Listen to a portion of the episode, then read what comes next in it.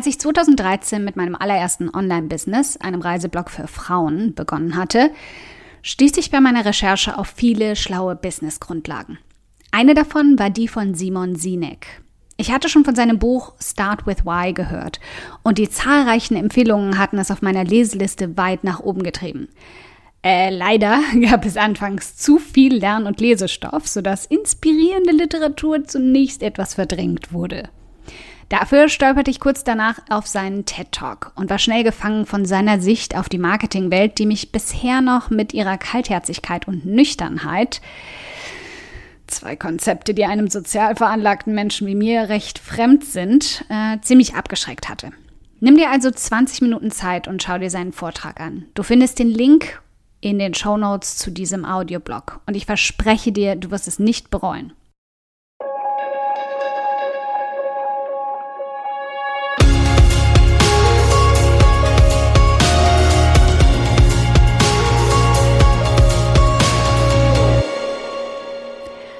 Ich bin Karina, Gründerin von Pink Kompass um 180 Grad und der Feminine Jazz und teile hier im um 180 Grad Audioblog alles mit dir, was in meiner Selbstständigkeit funktioniert und was nicht. Wir knacken meine Strategien rund um Marketing und Mindset, denn Erfolg beginnt in deinem Kopf.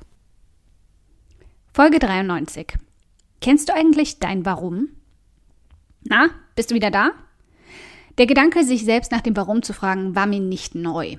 Die Frage hatte ich mir bei der Wahl meines Berufes gestellt. Sie hatte meinen Werdegang geleitet und mir die Entscheidung schwer gemacht, komplett daraus auszusteigen. Für mich war der Einstieg in die freie Marktwirtschaft anfangs wie mich in ein Rudel Wölfe zu werfen. Ich musste plötzlich Gehaltsverhandlungen führen, habe mich von Emotionen austricksen und von abgebrühten Geschäftsmenschen abzocken lassen. Man lernt schließlich aus seinen Fehlern, daher ist nichts verloren und traf immer mehr Menschen, die nach dem Profit und Benefit für sich selbst fragten, lange vor dem ideellen Gedanken dahinter. Der Ansatz von Sinek, hinter all dem zu filtern, wer Business und ein Warum in Einklang bringen konnte, brachte mir fast sowas wie Erleichterung. Ich suchte mir mehr und mehr Menschen in meinem Umfeld danach aus, wie sie ihre Geschäftsidee angingen und was sie damit umsetzen wollten. Stand der Profit im Vordergrund, fehlte mir einfach der inspirierende Charakter dahinter und ich stellte schnell fest, wie die anfängliche Bewunderung schwand und ebenso das Interesse am Austausch mit ihnen. Du musst da nicht den gleichen Weg einschlagen wie ich. Vielleicht ist dir der Profit wichtiger und gerade zu Beginn deiner Selbstständigkeit muss er das vielleicht sogar. Aber verlier den Gedanken nicht aus den Augen, dass wir Menschen gemacht sind, einen Sinn zu brauchen bei allem, was wir tun. Und egal ob er oberflächlich, egoistisch, kommerziell, verrückt oder ausgefallen ist, Du solltest dich mal fragen, welcher eigentlich deiner ist. Denn er kann dir so gut wie kaum etwas im Leben den Weg zeigen. Den Weg zum Erfolg, den roten Faden der nächsten Wochen, Monate und sogar Jahre. Er gibt dir die Richtung an, die du einschlagen solltest und er nimmt dich bei der Hand, wenn du strauchelst. Die Aufgabe, die ich dir für diese Woche also geben möchte, ist folgende.